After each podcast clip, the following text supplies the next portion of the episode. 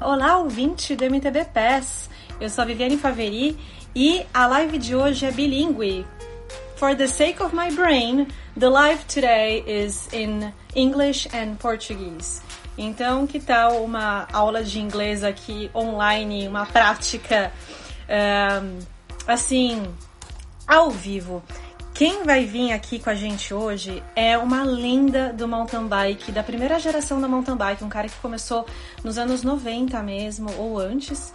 É, C. Payton, ele é da Inglaterra, em inglês, e o cara, ele organiza o campeonato mundial de balance bike para crianças de 2 a 5 anos. Gente, fala sério, é incrível isso. É uma pessoa que tem uma visão do esporte fora da caixinha, muito mais avançado do que a gente tem no o esporte.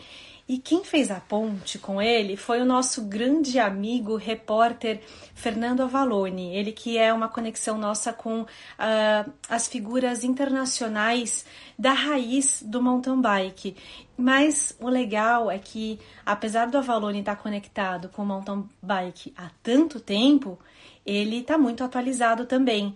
Então, ele é embaixador do All Kids on Bikes, que é uma organização que proporciona bicicletas para todas as crianças nos Estados Unidos. Então, é uma introdução à bike. Desculpa a minha impressora que está interagindo com a gente, também está muito empolgada com esse assunto. Então, teremos dois convidados nessa live, o Avalone e o C. Payton. Como que vai funcionar isso? O Avalone vai conduzir a entrevista em inglês junto com o Si e eu vou dando traduções rápidas para vocês em português. Combinado? Por isso que eu falei, vai ser uma baita aula de inglês aqui, vai ser bacana para praticar o ouvido. Deixa eu trazer eles para dentro.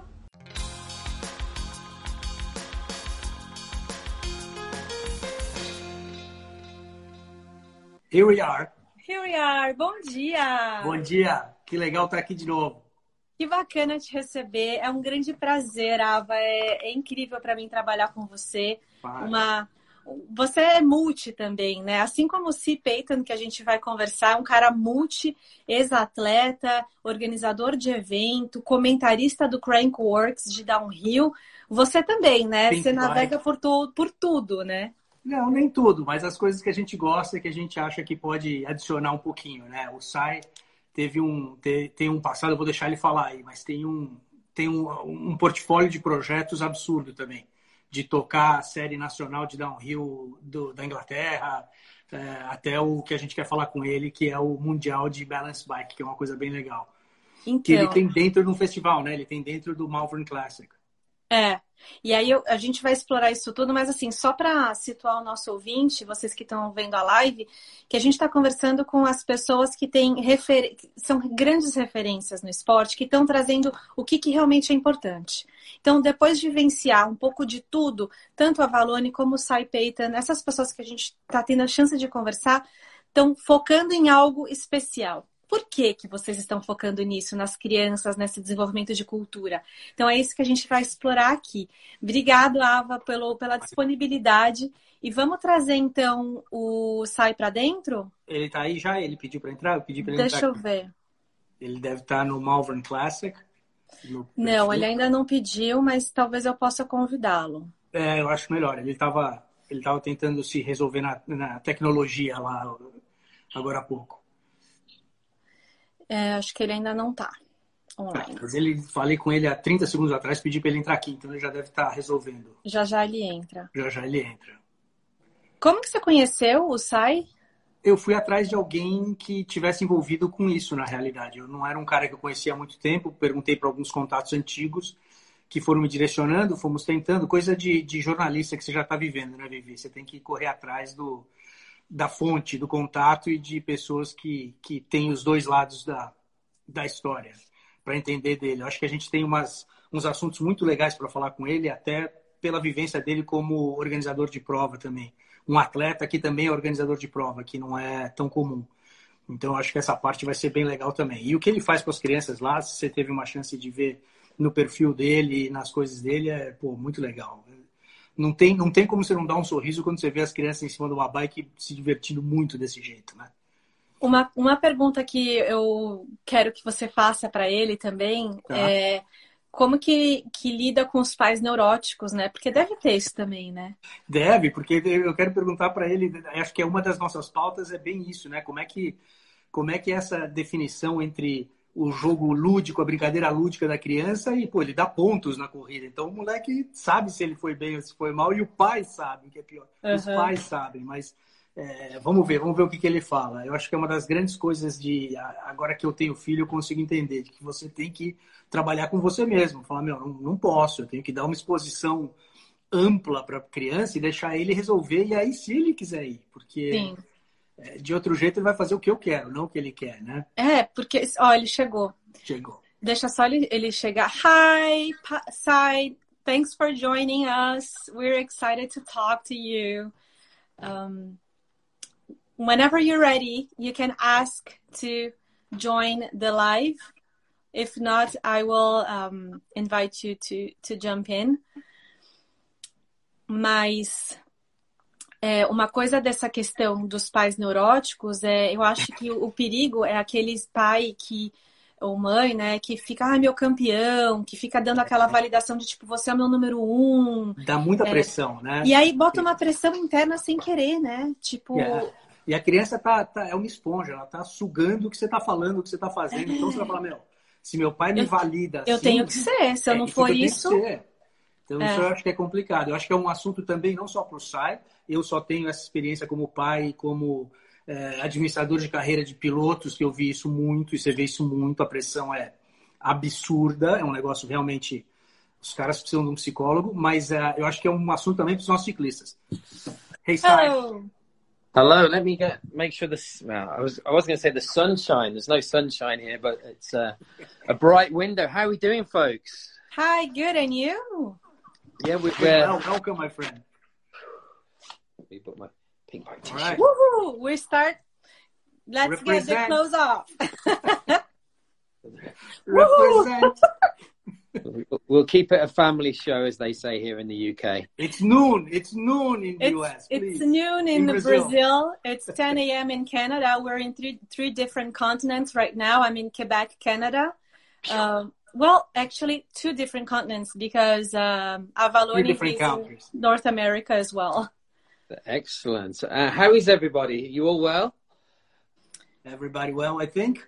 We got a little started here. And Sai, let me let me to introduce you to our listeners. Um, and actually, let me make a, a small clause here. We're gonna try to translate a little bit what you say, so our um, our listeners who don't speak English can be feel a little bit more of a dynamic chat. So I ask for your patience, but. Let me ask you this. We, we were talking about it, about what you've done, um, like me, and Vivi's on the way to be that way. We're very multi project minded. Um, so I wanted to kick off saying, you know, you have worn many hats uh, in your bike, in your, in your bike life, as an athlete, as a promoter, organizer, more, uh, many more that I'm sure you don't need to tell us. so give us your brief CV. How should our listeners be introduced to you in your own words? Tough, huh? We started tough. That's how we start, man. There's, there's a long list. So, um, you know, originally I, I, I raced BMX and mountain bike for the last 35 years. So, wasn't very good on the BMX, to be honest. Uh, the mountain bike was easier for me. So, raced literally all the nationals, downhill, four cross, uh, and, and, and did well with that. Had a little bit of success. Uh, was my racing career. You had some good success in downhill, I think, yeah? A little bit, yeah. It was be okay. modest. It was- okay. It gets easier when you get older because now I'm, I'm I've just turned fifty uh, last year. So in the UK we have age categories, usually like thirty plus, forty plus, fifty plus. So um, yeah, the the earlier part of those decades I tend to do better. There's less competition now, yeah? That's it. Well, you're the youngest one, aren't you? I'm 50 now, so I'm I'm I'm the youngest of the, you know, some of the other riders are 55, getting on to 60. So yeah, I still keep still go to the gym and keep fit. Yeah, and you can bike, pedal your bike backwards, which was pretty impressive. I saw it. yeah, yeah, I'm better than riding it backwards than I am forwards. Uh, Uh, and and you also have an organizer, and now going to the business side, post athlete life, you have an organizer, serious serious deal there um, in your in your resume. Yes, so um, for 11 years I ran the National Downhill Series uh, in the UK on behalf of British Cycling, which is the governing body. So, yeah, great success. Um, and we brought a lot of good riders through in the downhill scene. Uh, you know, people like Danny Hart, um, Josh Bryceland, Laurie Greenland. These were all little kids, 11, 12 year old boys racing, and um, they cut their teeth in the UK on those tracks. And yeah, and we, we got a lot of international success with international riders coming across. And yeah, we really lifted it. A lot of people said it was the, it was the best um, national series in the world, which is it's surprising because in England, uh, you know, so the UK is com- compromises of England, Scotland, and Wales, and Northern Ireland. Um, but the race is that there's not many chairlifts. There's only really one or two tracks up in Scotland with chairlifts. The rest, it's very awkward, and the hills aren't very big. So uh, the riders do exceptionally well on the international stage at World Cups, considering the sort of geography of the UK that we haven't got that big mountains that they have like in the Alps. I'm gonna jump in uh, to translate a little bit of all that. Uh, então, pessoal, só para dar um resuminho em português do currículo do SAI, ele compete há mais de 30 anos, hoje ele está com 50, ele até brincou um pouco que a cada vez que ele pula de categoria é quando o negócio fica interessante de novo, porque ele é o mais novo da categoria, então ele consegue ter algum tipo de resultado. Ele continua treinando para ganhar, né? Vocês verem, veem que a cabeça de atleta não muda. E ele competiu no downhill, que é o que ele ainda faz, mas também BMX, uh, e 4X, 4Cross. E um, o que eu acho mais uh, marcante na carreira dele é que com, essa, com esse background de competidor e essa cabeça uh, inteligente e, e, capaz de, de um, organizar grandes eventos, né? Que é o que ele faz. Ele produziu grandes feras do downhill na, na Inglaterra. Então, ele comenta do Danny Hart, do, do Green, Greenland e de outros atletas um, que a gente, quando a gente assiste uma Copa do Mundo de Downhill, esses são os caras que estão lá destruindo na frente, né? Além, né, se eu for fazer uma referência de uma atleta que eu sou grande fã, Rachel Atherton, ela que é inglesa também. Então, por muitos anos, uh, ele organizou o British Cycling de Enduro, o Campeonato Nacional de Enduro Downhill da Inglaterra, e que foi considerado um dos principais campeonatos nacionais do mundo, produzindo grandes atletas que vão para pistas fora da Inglaterra e destroem tudo e ganham as corridas e, e são incríveis. Então, é, esse é o papel do Cy Payton no downhill internacional. Falei bem? Consegui explicar? Muito bem, muito bem. Um detalhe interessante também que ele falou é que na maioria dessas provas do Nacional do Reino Unido, não eram estações de esqui, porque eles não têm estações de esqui. É, uma ou duas tinham chairlift para levar os caras para cima. Então ele estava criando atletas que iam se dar bem mundialmente em montanhas que não eram o tipo de montanhas que eles iam correr mais tarde. Uh -huh. Sky, you said all that. It was great. I agree. You said, yes. so let, let me go to the next uh, idea that we had to ask you, which is at what point in that career uh, as an organizer and as a, an athlete. Um, what brought you to the realization, you know what, I'm going to dedicate some serious time to get kids on bikes very early? Because you were working on, you know, making pros and organizing races, selling sponsorship, dealing with suppliers. Where did you say, you know what, the little kids need to be on bikes?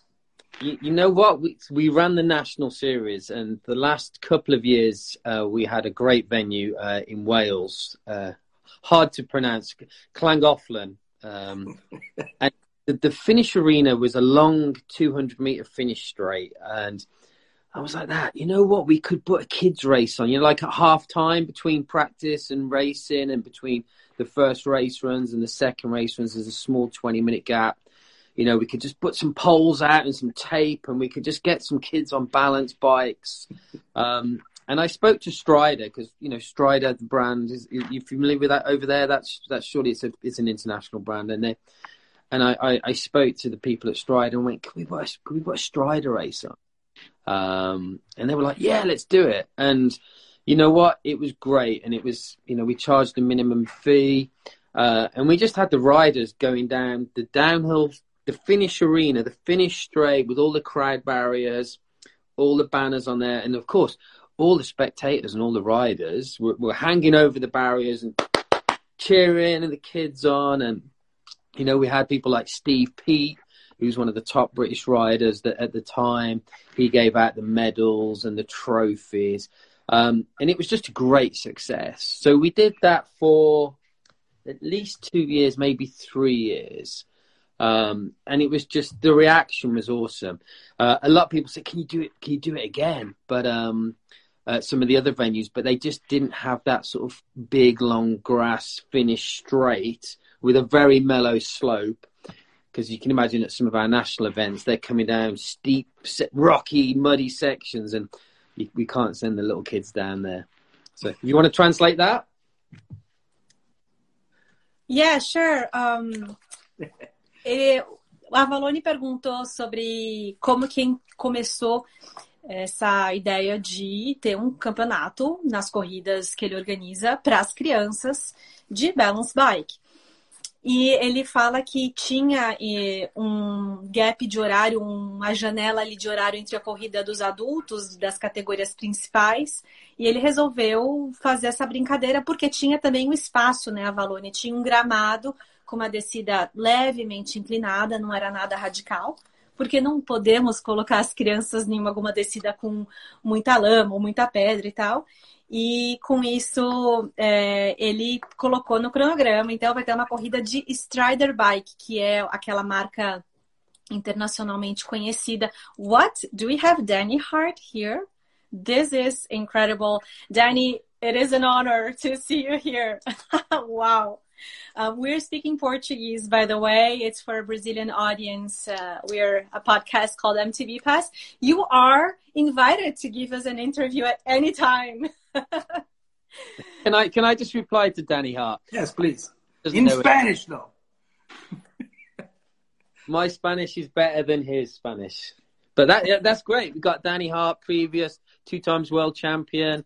Uh, we mentioned him earlier in the conversation. Um, I'm sure he didn't start. Well, he wouldn't have had a balance bike. I've seen pictures of him as a kid. He, I think he had stabilizers, but um, we just oh. know the value of balance bikes. They're just brilliant, aren't they?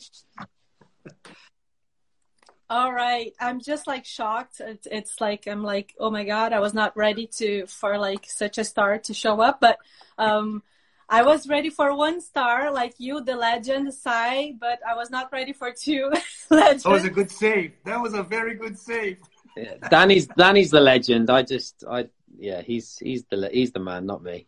Hey, he's saying his daughter does balance bike, so maybe you have a, a new Hart on your races. Yeah, we we'll get her an entry. She can come and race. Um, um, how old is she? I don't know. I don't know if she's two yet. She's got to be two. Danny, how old's your daughter? Let us know.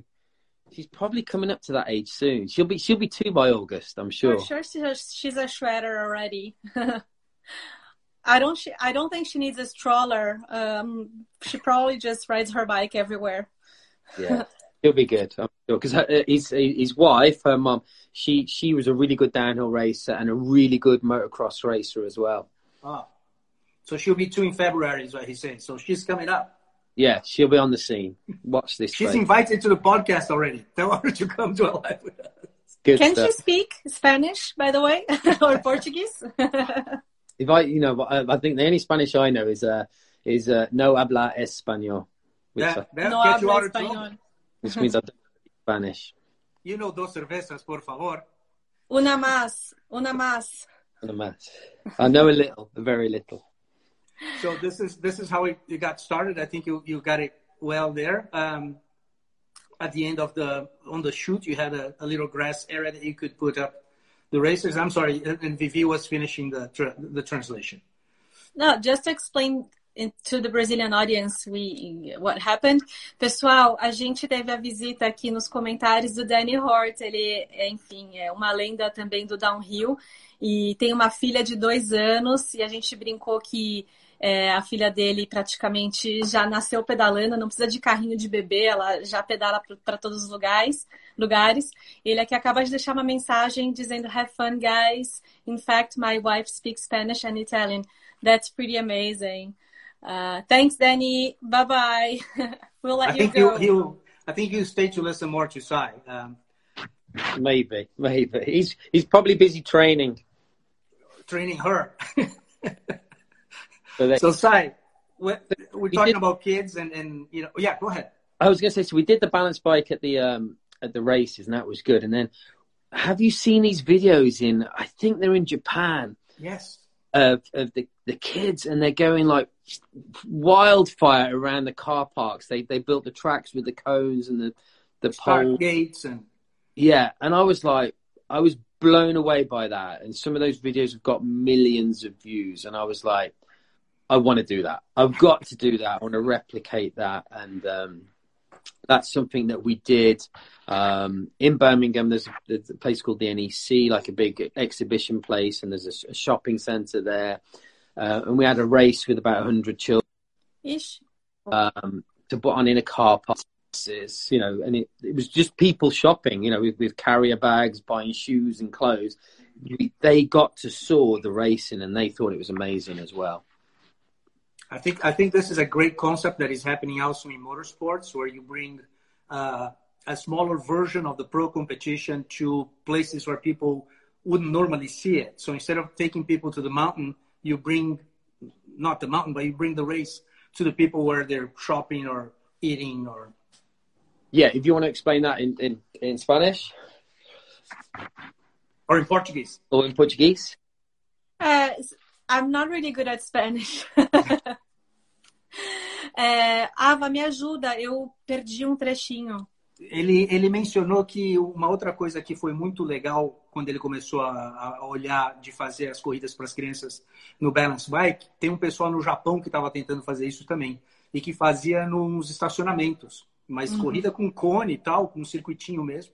E ele fez isso em Birmingham, num centro de compras lá. Fez uma corridinha lá no meio do estacionamento, então tinha pessoas comprando sapato, indo comer e etc. E foi um sucesso absurdo, porque é, eu mencionei, ele, ele concorda, é uma fórmula que está funcionando em vários esportes, de levar o esporte para o lugar onde as pessoas não estavam esperando. Uhum. Em vez de falar, venha para a montanha ver o mountain bike, leva o mountain bike para o shopping. É, é, e ele fez isso em Birmingham e, e deu muito certo. E também é, digitalmente, né? Deu muitas visualizações, os vídeos. Eu entendi essa parte que isso. as crianças, é, os vídeos das crianças fazendo esses desafios técnicos uh, bombou na internet. Bombou na internet, foi viral. All right, Sai, go ahead. You say something? So we had a great plan the year after. We thought, right, we're going to do this at a load of shopping centres around the UK. As you say, almost like bringing the mountain to the, to the centre, bringing it to the masses, let the, the everyday person on the street see this racing because because it, it blows people's minds. They love it. They you know the kids are having a great time. Uh, but unfortunately, the virus struck and that was it. So um, we, have delayed that. Um, and obviously, that was in 2020. And of course, 2021. Things here in the UK didn't really get going to sort of July, August time. So and I was focusing then on the on the big festival, the Malverns Classic. So um, we didn't do that and obviously this year, um, I don't know about yourselves over there, but there's still been, you know, there's been a, another spike in the virus thing. So, um, yeah, it's a little bit uncertain. We think we're getting through it, and fingers crossed, everyone's safe. Um, but yeah, maybe next year, 2023, something we'd like to do is is contact a load of shopping centres around the UK and sort of take, you know, five or six races around the UK, and I said, bring it to the bring it to the masses, take it to the city centre. Yeah, that's a great way. É, é, realmente é muito interessante, Avalone, esse, essa forma de aumentar a cultura, né? Você consegue explorar um pouquinho mais isso com ele? Por que que... É, como, como que esse tipo de evento soma na cultura do esporte? Qual que é a visão dele nesse sentido? Tá. Que, que, quais benefícios que vai trazer para as crianças no médio e longo prazo? Sim. So um, we think that's very interesting. That format is very interesting. And although we had COVID, we have COVID going on. You know the formula and you know it works. So it will probably be easier, uh, an easier sale going forward once we everybody comes down. That's a, a great um, ace to have on your sleeve. How do you see that impacting the sport later on? I, we know this will come back at some point. You'll be able to pull that off uh, in multi in a multi-event uh, fashion. How do you see that impacting the sport in the future? Well, you know what we saw. Um, one of the one of the young boys that was racing um, and I'm gonna I'll struggle to pronounce his name. I think it's Jan Gowanski. Um, he raced one of our races at the Nationals down the grass field. Um, and then he actually went Strider did a World Championships, and, and I think it was later that year or the next year he went to the World Championships. It was over in America, maybe Chicago somewhere, and he won that. So he went from riding down the grass field at our race to going to the World Champs, and now he's he's racing motocross and he's sponsored and he's he's probably seven or eight years old. He might be nine, ten years old now. Wow. He's doing really well. But this balance bike racing is is getting kids on bikes, you know, and you know, we don't need them to be world champion. We just want to give them you know, I want to give them what I've had. I've had a great life out of riding bikes. Um, not haven't made a million pounds. I'm not a millionaire, but I've had a great lifestyle. I've met loads of people, and it, it's been fun. It's been healthy. It's been fun. It's been great, and it's like what a path to lead people on. You know, if they can get into the bikes at such an early age, we all know you never forget to ride a bike. You know, um, and it'll, you know, I say they don't need to be racing. As long as I see them out on the trails riding bikes, you know, when they're 10, 15, I see kids now, like people like Danny Hart that raced, and I used to ride with him when he was 11 or 12, you know, and I used to beat him when he was that age. I don't beat him anymore. Um, but that's what we want to see people that, you know, biking, it just opens so many doors for you. And, you know, we just want to give them that opportunity to get out there and ride and enjoy himself. I've just, I've just got to let the dog out. He's barking. All right, okay. go. We'll, we'll do a translation in the meantime. Gente, é... a gente perguntou. Deixa ele conseguir soltar o cachorro. excuse me, in England we have to uh, have many locks on our doors. No worries. But um, okay. Um, a gente perguntou essa, qual que é a visão do do futuro dessas crianças, né? Por que incentivar tanto? Por que levar as crianças para o esporte tão cedo? E ele fala: essas crianças do futuro não precisam competir, não precisam se tornarem um Danny Hart, não precisam ser campeões mundiais, mas o que essas crianças levam para o resto da vida é... são ferramentas que trazem mais saúde e mais diversão. É um jeito legal de viver a vida. Então, praticamente. Um é, é, é, é, engraçado, né? Como é, é simples, é, é algo simples, mas que faz tanta diferença, né, Avalone? É, não, ele comentou até desse de um molequinho que muito jovem correu nessa primeira corrida dele lá no país de Gales, que foi realmente a primeira meio no improviso que ele fez. O moleque gostou muito, acabou indo para o campeonato mundial que a Strider fez, se eu não me engano, aqui em Chicago, nos Estados Unidos, e foi campeão mundial. E hoje em dia está andando de motocross, está correndo de downhill e apesar disso, ele acha que as crianças não precisam também virar atletas. Para ele vale a pena se se ele vê o moleque mais tarde andando na trilha ou usando a bicicleta como transporte, e isso ele consegue ver já é, em cinco, seis anos ele vê essas crianças voltando. Eu acho que ele caiu porque ele foi lá deixar o cachorro para fora, mas convida ele de volta que ele vai voltar. É, eu vou colocar mas... ele aqui de volta para mas você vê que interessante, tem uma continuação, né, Vivi? Tem uma continuação, às vezes não é nem no esporte, às vezes o, o garoto, a, a menina vai para o motocross, mas continua usando. Who let the dogs out? the dog's back. All right, so we did our translation. That sounded great. We spoke about what you just said of them not necessarily having to be top athletes, but using the bike as a tool for their whole life having fun on the trails and, and everything else. Exactly, exactly. Vivi, você tem uma aí?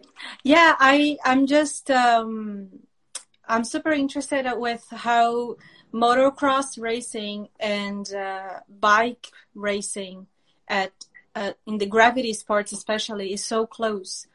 I started in the sport later on in my my life in Brazil. We can say that uh, as a third world country. I know it sounds a bit negative, but it's that's the reality. The investment in sports and uh, well-being is not a priority. So um, yeah, we kind of have to really be lucky to be able to do mountain biking and have the proper trails to ride in and have access to um, motor motorbikes as well and uh, trails to do it. Um, but it just seems like um, yeah, for us it's not an obvious connection, but uh, for you in your in the world you live in, Si, and uh, these athletes, it's almost like the same thing. Like you, you're riding bikes, you're riding motocross bikes, right?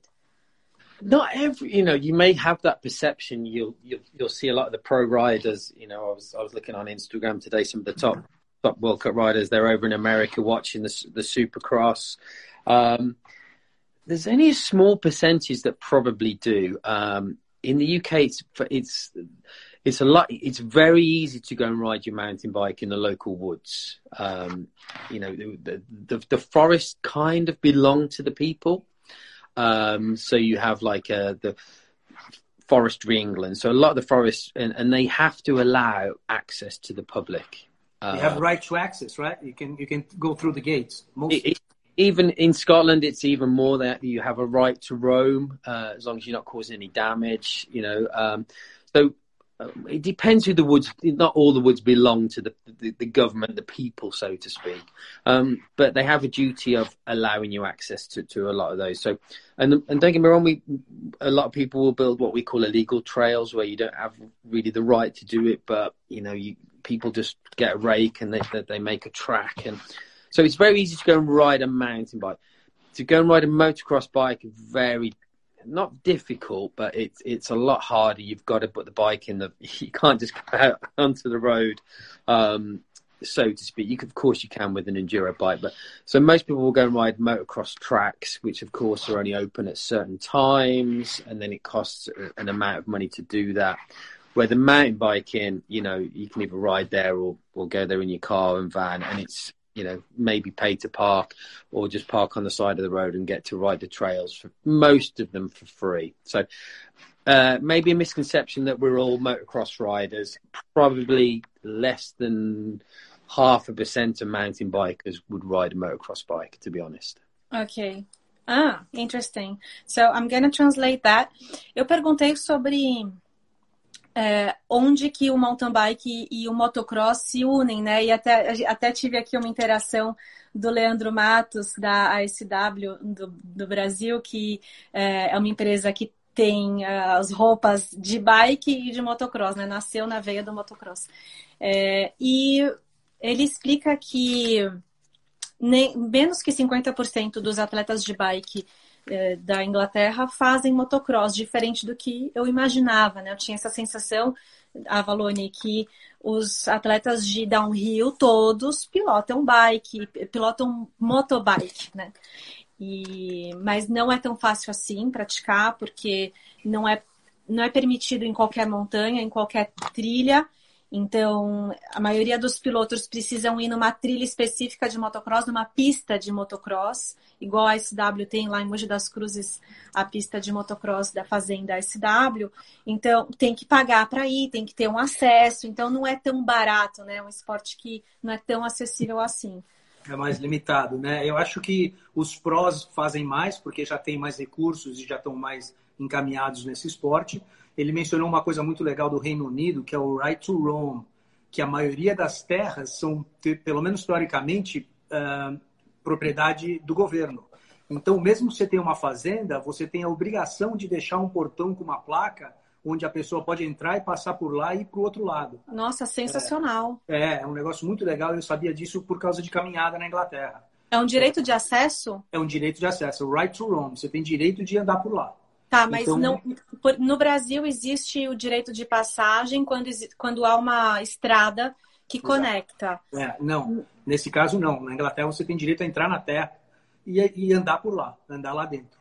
Nossa, sensacional. É Eu achei isso muito legal. Isso o hiking na Inglaterra é tão, tão grande. Ah, tá. Porque ele falou, a montanha pertence às pessoas. Eu é, achei é. isso incrível. Yeah. It's, it's, for us, it's a very foreign concept, the right to roam, where the forests belong to the people or to the government. For us, you have a farm, you lock it down when nobody comes in. That's it. Uh, yeah. You know, unless you you're in between two points that really are, uh, uh, you know, a hub that people have to go. You don't have to open your your lands. And I know that in the UK, there's a lot of open trails for hiking and, and stuff that, as you said, as long as you respect what you're doing, you respect the land and and the owners, you can cross it. Yeah, it, it still causes difficulty. You you may have like the farmers' fields where they are growing the crops, or they have their uh, the, the livestock, you know, the animals, the cows, etc. Um, don't get me wrong. We, we, I'm trying to organise a big national event this year, and um, we've got access problems with people crossing the farmers' land, so um, it's it's stopped access for the for people to get to the start of that track. So it does cause problems here in the UK as well. It's not it's not as easy as it may seem. Yeah, yeah. The the grass is always greener on the other side, right? Until you know it's plastic. Yeah. And, and, and it's always sunny in Brazil. Is that right? well, for sure, the grass in Brazil is greener than the grass in UK. Amazing. Oh, I don't know. UK has some beautiful fields, but in any case, it, um, it, yeah. No, it was just the joke because they say it. Oh, it's always raining and it's never sunny. And... Yeah, yeah. But you learn to live with it. Indeed. No such thing as bad weather, bad clothes. Exactly. By the way, just to make a point here, I'm in Quebec, Canada. It's minus 30 outside. and it feels like minus 40. So you can see, it can always be worse. It can it always, can always be worse. Yeah. Um, I'll stick I, with the UK. Yeah. I, we couldn't handle minus 30. We would, we would, if we get one centimeter of snow, like everything closes. Yeah, it it, it does. It, it, we need a huge system to make life continue to work in such conditions here in Quebec. It's kind of crazy the trucks that remove the snow, etc. But anyway, yeah. that's that has nothing to do with the Balance Bike World Championship. Yeah. And I'm not gonna bring Florida into it. This you know. So the balance bike world champs, what do you want to know? Well, before we go to that, we had another question which was following up on the on Danny Hart's daughter and while we're talking about our own kids. How was your personal experience in getting your own kids on the bike? Because I know they ride. Um, well, How was the start? Did you get them on it, or they just saw dad and we want to go? So I've got two, I've got two children. I've got they're both girls. One's eleven and one's just turned seven. Um, according to the eleven year olds, I, te- I, I terrified her with you know the seat on the back of the bike. Yeah.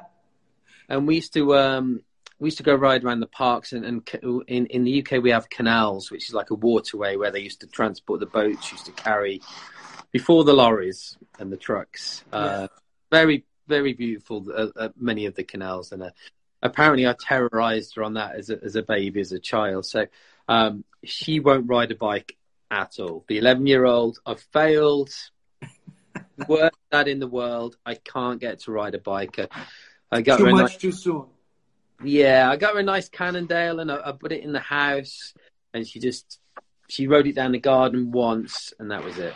But did you crash in the canal with her? I didn't get it. Yeah, did you no. jump the canal? What? No, I might have gone a little bit too fast every now and again, but yeah, no. I failed with that one. The the other one, the little one, the seven-year-old, little now, um, the, the, way I never wanted to push her into riding bikes. It was like she, she, can do what she wants, and she does gymnastics, horse riding, and took her ice skating the other day, and she was great at ice skating. I was I was the guy holding onto the rail like this. I can't ice skate, and, and she was pushing me around, which was which was so funny.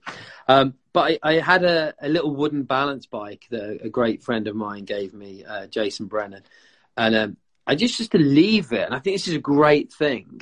uh, I'm not the expert. But I just left it in the lounge, and then just the one day she was probably two years old. She just she just sat on it, and I think that's the best thing to do. Is just leave it there and let him see it, and then let him touch it, and then I never even said to her get on it. I just just leave them for one day, and then one day they fingers crossed, and she just sat on it, you know, and and then all of a sudden, obviously, they start you, you help them, and and and off she went. And by the age of she was just about three and a, three and a bit, I think, and she started riding a proper bike. Uh, I did a little video on Instagram. It's the for me, it's my best video because it's she jumps off the bike after doing about five or six pedals, and she runs off going, "I did it! I did it! I did it!"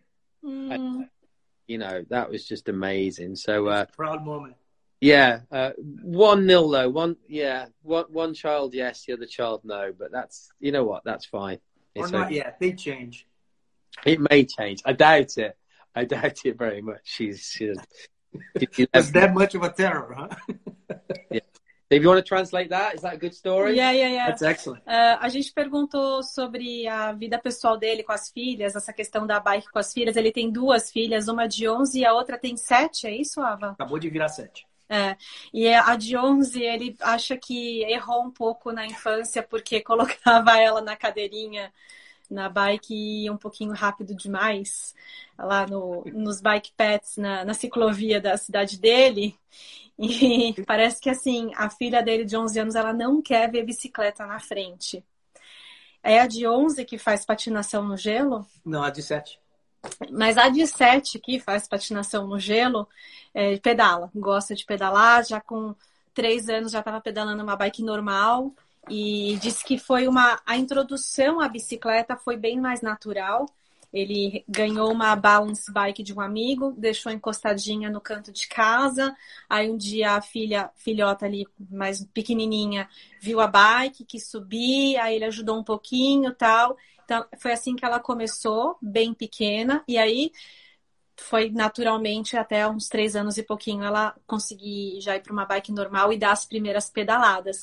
E ele fala que o vídeo mais especial da vida dele é o da, da filhota dando as primeiras pedaladas e terminou, ergueu os braços e falou assim: Ah, eu consegui pedalar, né? E que foi algo, o maior orgulho dele. Mas a mais velha não tem chance, ela não quer pedalar. Aterrorizou. Teve, teve trauma.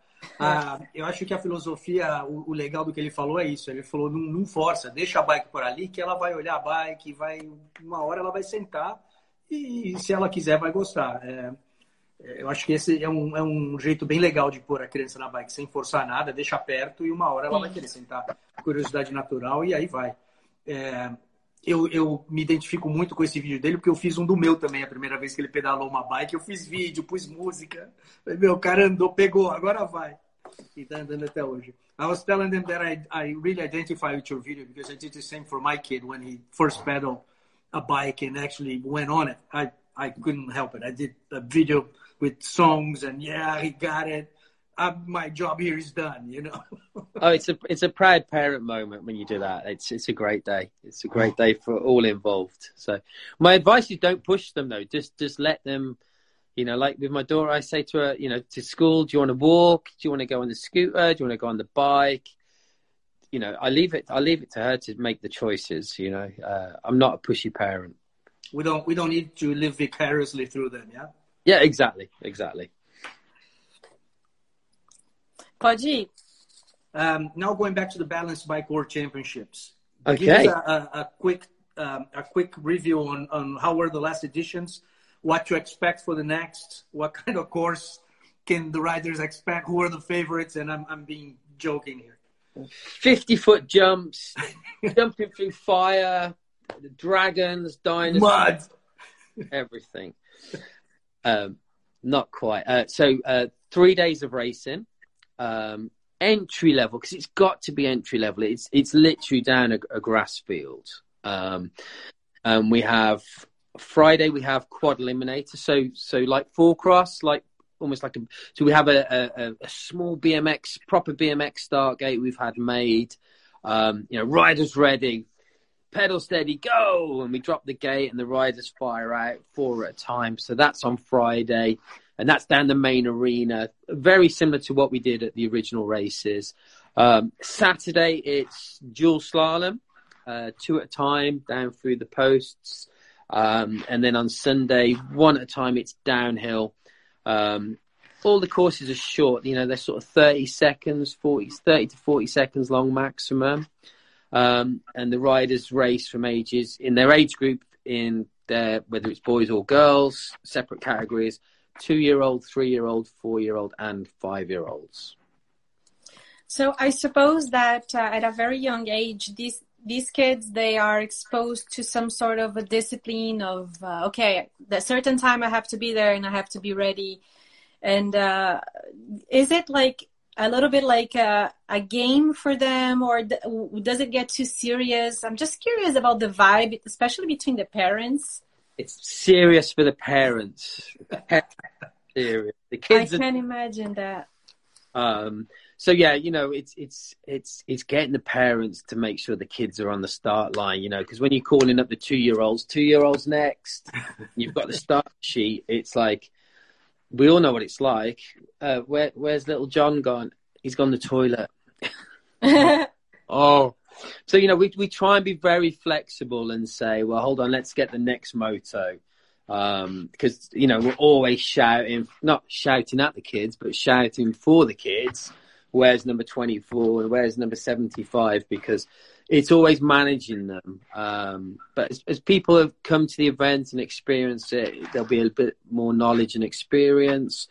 Um, and we'll be better at organising as well, uh, just to making sure it's a nice rotation. Um, the one thing that we learned very quickly last year was, uh, and we're implementing this year, is to get all the all the girls to race first, then get all the boys, and to run the races like that, just to make it.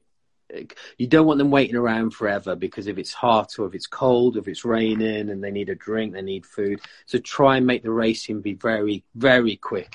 Uh-huh.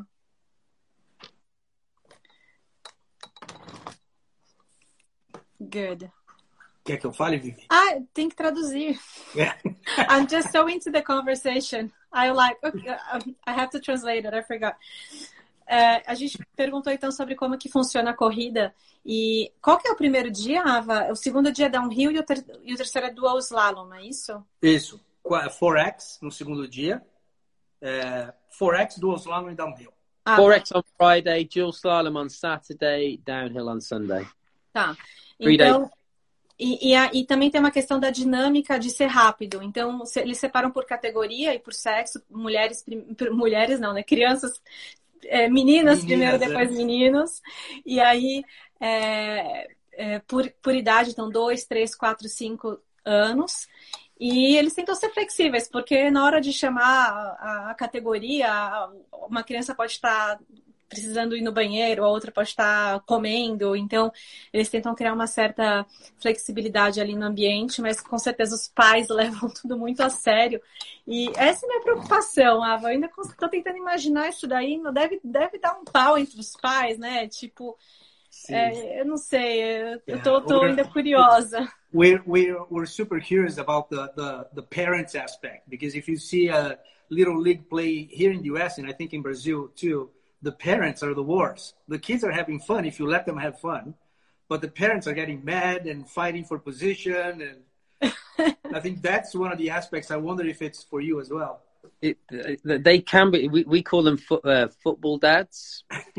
the football dads that's that you get I, in in England we get we have yeah. this dads are shouting at the live. Uh, but, uh, Mãe de miss in Portuguese.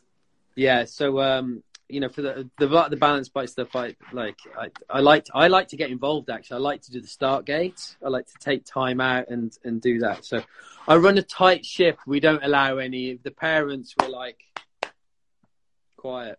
Yeah. Let the kids enjoy themselves. And, you know what? The Malverns is a fun event. It's a party. It's it's yes, this element is the World Championships. It's not. It's the most um, unserious world championships, if I can say that. It's you know we try not to put any pressure on the kids at all. It's not about winning the world champs. It's just about getting from here to there and having a good time. So yeah. it's we try and take all that stress levels out of it. It's not You know, it's not that serious. But is there like a podium in the end? Yeah, so we have the podiums and we have. Um... Wait one second, I'm going to go run upstairs and grab something. Ok. Ele estava falando que realmente esse é um aspecto pesado dos pais que mais se estressam, mas ele mesmo tenta. Ele falou que ele, ele run a tight ship, ele é um cara bem estrito. E ele vai lá e fala: não, nada desse berreiro aqui, nada de brigar, os moleques têm que se divertir. Eles têm um Stargate pequenininho que eles fizeram, então tem uma, um, um elemento de foco para as crianças, Uhum. mas a ideia é que não seja tão assim. Ele falou que é o, é o campeonato mundial menos sério que, que, ele pode, que ele consegue fazer. Go ahead. So the winners of each, not of each category. So at the end, we add all the points together. So you get points uh, from each race. So you do the Friday, the Saturday, and the Sunday. The, the rider with the most points in each category, in each sex, gets on the podium and is declared world champion and wears. A camisa do campeão. Balance Bike World Champion 2021. Whoa! So good. I'm taking my kid to England.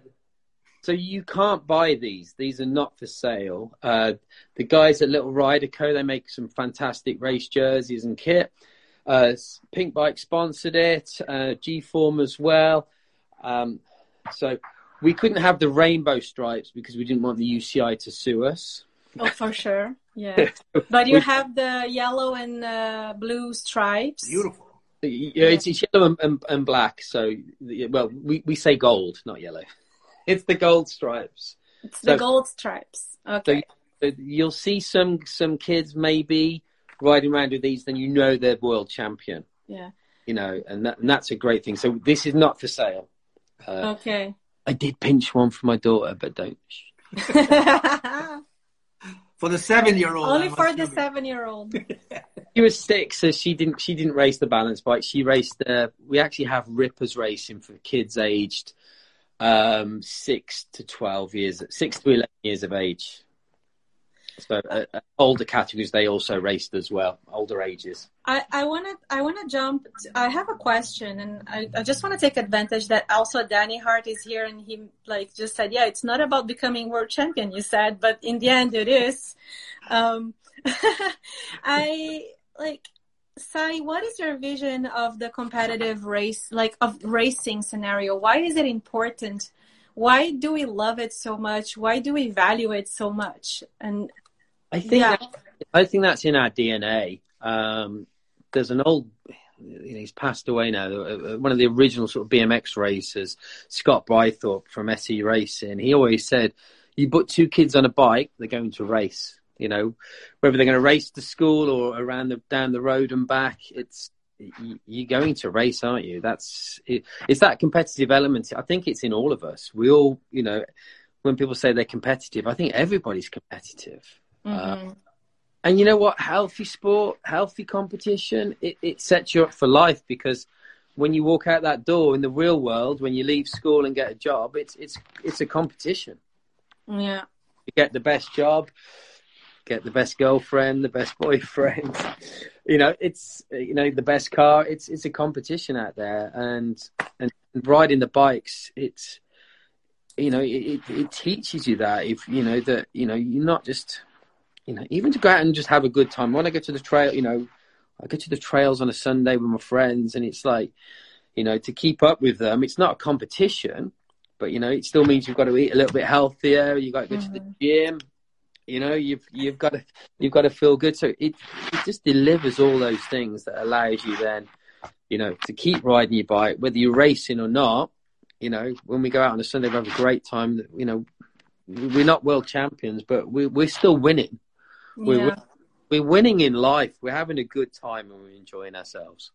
Absolutely. Yeah. We have a need to be tested, yeah, and to test and compare. And as long as, as you said, it's healthy and, and well directed, there's nothing wrong with it. It's life. Yeah, and if we if we get back to the van in one piece and we and we get to go home without going to hospital, we're all Yeah. winners. That's an important detail. I'm going to translate that. It's a really good point. Um, eu perguntei por que, que o mountain bike competitivo é tão importante para a gente, né? Por que, que a gente valoriza tanto a competição no esporte é, e a gente fala, ah, tem que se divertir, é só para as crianças se divertirem esse campeonato mundial, mas é, no fundo tem uma camisa de campeão mundial, né? No jogo e a gente quer ganhar essa camisa. E ele fala que a vida em si é competitiva, né? A gente nasce competindo, a gente é, tem isso dentro de nós, esse senso de competição e de querer se testar e se comparar com o outro. Então, através da bike, através do esporte, através dessas corridas de mountain bike, a gente consegue fazer isso de uma maneira saudável e divertida. Então, já que a gente é assim, né, como ser humanos, vamos aproveitar e canalizar isso de uma maneira leve e bacana. Acho que está respondido. Estou satisfeita com essa pergunta, com essa resposta. And also, Si, it's also you, you mentioned you touched on something. It's also a competition against yourself. Even if you're by yourself, you're trying to get better for tomorrow. You're trying to be better on what the same course that you did yesterday. You're checking, oh wow, I got a few seconds off today. Maybe it's the my tires, or I feel better, or or the terrain. So the competition is on us. It's on DNA. It's it's on our DNA. What we have to do is control it and make it healthy. Yeah, well, when you get to our age, you've just got to make sure you get to the bottom. Yeah, you're not looking at the watch anymore because you don't want to be depressed. Exactly. oh, you know, I'm better now, but I'm not. we're we're we're running out of time, so we're gonna have to to choose one question uh, to finish off. Ava, right. do do you have something, or Si, maybe you have a message you would like to share? Well, before the message, I have one quick question that I think it would help not only the athletes, but organizers and in the business of our sport so it grows more for kids and for everybody else. Um, where do you find most of the support for the balance events in, in real life financial terms? What are your best arguments in selling it, or at least the most accepted ones, because we know how hard it is when you're selling to different or, uh, entities, you know, government sponsors, athletes? Because I think that is something that organizers think think, but athletes not so much. It's an interesting one because at the moment, due to the pandemic, I thought this would be a real easy sell to the bike brands. And I've got so many bike brands that are interested um, that specifically make kids' bikes, but they haven't got any bikes to sell because mm-hmm. they're pre-sold or they can't due to the, the, the manufacturing process and the shortages. Um, it's really sort of struck us this year. Uh, I'm not saying I'm struggling, but um, it's not as easy. People really want to do it and back it, but the lack of, of stock, um, lack of bikes to sell to, to the punters, to the, the, customers, isn't is is is a big problem at the moment. Um, I think once once we get through this year, things should be better. And but the bike companies are very interested and they, they are there to support it. They do understand that, and so do all the other brands. You know, like Little Rider, like G Form, uh, Pinkbike came on on board with the Pinkbike Grumps. Uh, they really wanted to support it as well, and uh, you know, and, and give these uh, riders, you know, but the stars of today. You know, highlight them for tomorrow, where they're going to be. You know, you've only got to look at. Um, are you familiar with Jackson Goldstone? No. Do you know him at all? You, you've got to watch this video after. After anybody on, on here, go on to Pinkbike, Jackson Goldstone. He was oh three years old on a balance bike going to school, like kindergarten. Ah. He lives in Squaw, um, Squamish, Whistler way, um, and his dad Ron. So I've met him a few times now. And anyway, he did this video and it went viral and got loads of views at the time. And this was obviously 15 years ago because he's about 18 now. But he's just been crowned uh, junior world champion. And oh, I, oh, I know what you're talking about. Yes, yes. I showed my kid. I was like, yeah, look at what you could do. yeah, just been signed up for the uh, Santa Cruz Syndicate, so one of the big, the yeah. big. So, um, you know, you've just got to look at him and go and what his dad did with him and take him to all the, you know. But he started so young on that balance bike. Uh, it was probably one of the first kids I ever saw on a balance bike was on that video. Uh, and he's just gone from strength to strength, and he's he's going to be a, a, phenomenal force in mountain biking for for many years to come because he's he's got those core skills, uh, not just on the bike but in life, um, and the determination. Uh, he's already world champion at 17, 18. So yeah. yeah. going places. That's amazing. So that makes the marketing case for a brand to see from beginning to end, really. Yeah. If not on the human side. Yeah, so he's, you know what, actually, it's, I, I'm thinking of him now. I should be referencing him when I'm speaking to sponsors. It's like, you know, you got people racing at your Balance Bike World Championships this year. You know, these are the world champions of the future. hmm So, Yeah. Yeah. It's the you really expanded the market the market when you when you created that uh, that category of racing. Give me a second. The dog wants to go out again. Okay. A gente, a gente pediu para ele falar um pouquinho de como ele consegue vender, quais os argumentos que ele usa para vender para patrocinadores, mesmo atletas ou, ou governo, como que ele faz para vender esse, esse assunto de corridas de balance bike. Ele mencionou um, um vídeo de um molequinho, hoje não é mais um molequinho, hoje é um campeão mundial júnior, mas que eu lembro que eu mostrei pro meu filho bem pequenininho, que é o Jackson Goldstone, que tem um vídeo dele indo para a escola de mochilinha de balance bike, mas é um, ele é um toquinho. E hoje ele cresceu para ser um campeão mundial, né? Sei lá, 10, 12 Júnior. anos depois. É. De júnior. Vamos publicar esse júnior. vídeo no Então, muito legal, muito legal. Ele, falou, é, ele até pensou agora na nossa conversa que ele vai usar isso como um, um argumento de venda quando ele mostrar, olha, os campeões de hoje no, no Balance Bikes vão ter, você vai ver esse ciclo, esse, esse arco na carreira deles e na vida deles de um moleque poder virar um campeão mundial júnior. Quem Uhum. sabe mais mais tarde. É, e o quanto isso é, influencia no mercado, né? De você aumentar o tempo de, de relação com o consumidor. Então, Exato, esse exato. é o ponto, né? Você começa bem cedo e você trabalha toda a vida da, da, da pessoa. É, As, as maiores marcas de bike têm uma linha que leva desde criança até o alto e eles querem ver esse arco, porque como pai, é como no futebol. Você fala, meu, meu filho tá jogando na várzea, mas um cara que saiu da várzea tá jogando na Copa do Mundo. Então existe isso. Você tem que ver isso como pai, se você está interessado no seu filho como resultado, que não tem a ver com o que a gente estava falando, né? A gente quer menos disso, mas é, isso ilustra bem. Posso? O- Eu, eu tenho só mais uma pergunta bem a la Viviane, MTV PS. Eu sempre faço essas perguntas para os convidados, né?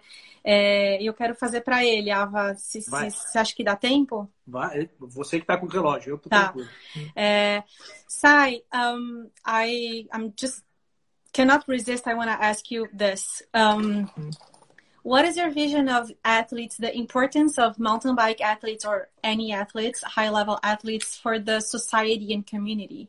Because um, racing bikes or racing anything at high level can be so self focused and. Uh, um, but in the end, it's so important for the community as well. Um, what is your vision? Like, why is it so um, important to uh, support athletes? you know, from a, a community perspective, it's like we have so many um, the dreaded social media. Even though we're on social media at the moment, um, you know, you look at the people that are famous, these celebrities that are, I call them Insta famous, Insta bangers, um, and they're famous for being famous. Um, you know, and and you speak to kids on the street now, kids at school, it's like, I want to be a YouTube star. I want to be, you know, on Instagram. I want to be on TikTok or whatever the latest one's going to be. It's like, you know, and that causes problems. You know, that in the long term, I think that's going to cause mental health problems where people are just, you know, they're only concerned about how many followers and how many likes they've got. Um, I just think that's the wrong. That's I'm an old-fashioned guy. That's the wrong direction. Um, I really think it's all about, you know, when you've got you know, I look at Sky Brown, you know, the, the skateboard girl, uh, and she's she's phenomenal, you know, Mhm. such an influence, you know, and she's going to do so well, you know, advertising, no doubt, shampoo and whatever else she's going to do, you know, throughout her life. Um, they're the have more to share than just the image. yeah, and, and you know, and that lifestyle, you know, and and almost, you know, it's I call it the new rich, where people think rich is, you know, some, you know, someone said I've I've, I've said to people in, in the past, you know, I'm the richest guy around here, and they go, no, you're not. You haven't got a Ferrari or a Lamborghini or a, Rolex watch. It's like, no, I've got, I'm healthy, I've got time, I spend time in the outdoors, I've got freedom, like you know, a lot of these athletes, yes, they're in the gym and they've got to train hard, but like the mountain bikers, the motocrossers, the skateboarders, whatever it may be, they're out there enjoying life. And to me, that that is the inspiration. If you can let people see that, Yeah. you know, being in a fancy hotel or a nightclub, and you know, They're living rather than trying to be seen by more people and validated. that's you, explain it better than me. Yeah, Yeah. exactly. Yeah, I would rather I would rather you know when you watch the videos, people in the outdoors, it inspires you, doesn't it? Yeah. You know, Watching someone with a Lamborghini, it just it can inspire you to try and buy a Lamborghini, but you know, for most people, it will make them feel deflated because they're driving around in an old rattly car. Yeah. It, it doesn't do them any favors, does it? It, it only does the um, the influencer. Only only gives them a bit a, a pat on the back. Nobody else. Yeah. Thank you so much for your honest uh, answer. I really appreciate it. And uh, I could go on with this subject just because like it's the behavior the behavior is such a interesting thing for me like that that area. But um I just don't want to uh, over um go over our time too much. Um yeah, we can uh, we can start closing it up. Um Ava, do you have any any Yeah, this uh, this was great. Thank you. I think your your your last uh, answer there sums it up in a lot of things that I know I myself think, and I, I know Vivi as well. Um, I think we we have a we have to do a better job with social media, and I think that's the idea with Gregarios and MTB Pass is bringing that kind of discussion and that kind of uh, arguments um, to to talk. Yeah, yeah. Mas a, a ideia é essa. O cachorro agora vai entrar de novo. Olha lá. É. Mas Gente, muito legal que- isso que como ele é falou, hein? simpático, é, Bem, bem na linha que eu acho que a gente está né, considerando a gente. I think that was great. We'll translate um, a little bit here and not take your time. And um, hey, Oh, hi. what's up, guy? Hey, buddy, o cachorro dele. Is it he or she? He He, what's his name? Hensley after the famous ni- early '90s street skater Matt Hensley. Hensley. Awesome. Do you have a do you have a fi- some final thoughts for us, Si? This was I'd like great to- already, but I really want to thank everybody that's joined the show. Just to say hi to them. Thank you for uh, for listening to us and and see what we have to talk about. I'd like to invite everyone to the the Malverns Classic. I know it's in England. Uh, it may be a long way for some people, but what a great place it is to come to. Do you know what I mean? A great part of the world. Uh, we've got Eastnor Castle there as well, which dates back hundreds of years. It's it's it's it's full of history. A beautiful venue. Uh, we would welcome anyone if they want to get in touch with me um, about making travel plans, whether it's for this year or next year. We'll help people out, try and get them from the airport to the venue, advise them on the hotels. We'll do anything we can. If they're going to bring their kids on a balance bike, or I'd say even on normal bikes, we have racing for kids of all ages. We we, we will really help you out. So you can contact me, si at malvernsclassic.com. I'd like to thank you guys for giving us time. Um, it's really appreciative. Um, you know, little guy from me, little guy in Birmingham in England, and I'm talking to you wonderful people, and you're spreading the message. Balance bike racing. Let's get kids on bikes. You know, I'm still a kid, and I'm 50 years of age. You know, and um, I'm not going to stop riding bikes. I'm going to carry on enjoying it. And if I can speak to people like you every day, that just makes my life awesome. Thank you. Thank you. What are the dates? Oh, um, 26th to the 28th of August, end of August. Uh, it'll be hot and sunny. It'll be hot and it doesn't rain every day in England. I promise you. I would love to come. I would love to go and uh, be there. Maybe next year. I don't know, but um, that's. Thank you so much for your time. Um, we will let you go, and uh, so you're free to walk with um, your dog. Really needs your attention, and uh, uh, Avalone and I will wrap up the, the the conversation in Portuguese. Thank you very much. Thanks thank you, to you. friend. Thanks Well- for your time. This was awesome. We'll see you on the trails. See you on the trails. Thank All the you. best, my friend. Thank you. Bye now. Que, que, que profundo final, hein? Nossa, legal, incrível. Boa pergunta ali. Ah, e, e eu queria ir mais longe, porque eu também queria perguntar sobre porque eu perguntei qual que é a visão dele dos atletas terem apoio, né? Por que, que a gente tem que apoiar um atleta? Como ele... a sociedade, né? Porque a sociedade tem que apoiar um esporte, né? Isso. E ele falou que uh, os atletas, comparando com os influencers, a galera que um, sente necessidade de validação, de views, de uh, querer ter um canal e querer ser... Uh, compartilhar um conteúdo qualquer, ele fala o legal é o atleta que ele tem uma mensagem para passar, né? O mountain bike, ele, ele usou o exemplo da Sky, que é aquela skatista que é amiga da Raíssa Leal do Brasil também, é, menina incrível, é, skatista de, é, de 13 anos que representou a gente em Tóquio. Então, assim, são duas meninas super novas que pô, é muito mais legal apoiar elas do que apoiar alguém que não tem. É, tu, não, não tem substância, é, né? Vamos não falar tem sério. Vamos falar é, é, é, difícil de falar até porque não tem, é, né? Mas não tem. E, e, são, e é legal de apoiá-las não pela idade, mas porque elas têm substância. E é mais incrível ainda que na idade que elas estão, elas já se ligaram disso e já perceberam que, meu, você ficar correndo atrás de followers, de Lamborghini, de estar tá na, na boate, no clube mais legal, não, não tem, é vazio. E a real riqueza que ele estava falando, o wealth dos atletas, é eles estarem vivendo uhum. fora de casa, vivendo, apesar de estarem na academia, fazendo exercício, treinando, eles estão vivendo experiências. Eles não estão procurando validação através de impulsos eletrônicos, né? Eles estão melhorando o corpo, a cabeça. É muito legal. É legal. É, eu entendo ele pela idade, porque a gente tem uma idade mais parecida. Quando isso começa a ficar meio claro para você. No uhum. começo, eu acho que se eu fosse mais jovem, na época que a mídia social foi lançada, eu talvez cairia no mesmo, no mesmo ralo, né? Uhum. Mas sendo mais velho, você começa a perceber e começa a dar uma tirada de pé e fala, não, precisa ter mais substância que isso. Você precisa ter mais, vi mais vivência, né, Vivi? Você precisa sair. Uhum. Eu estava olhando você no gelo. No...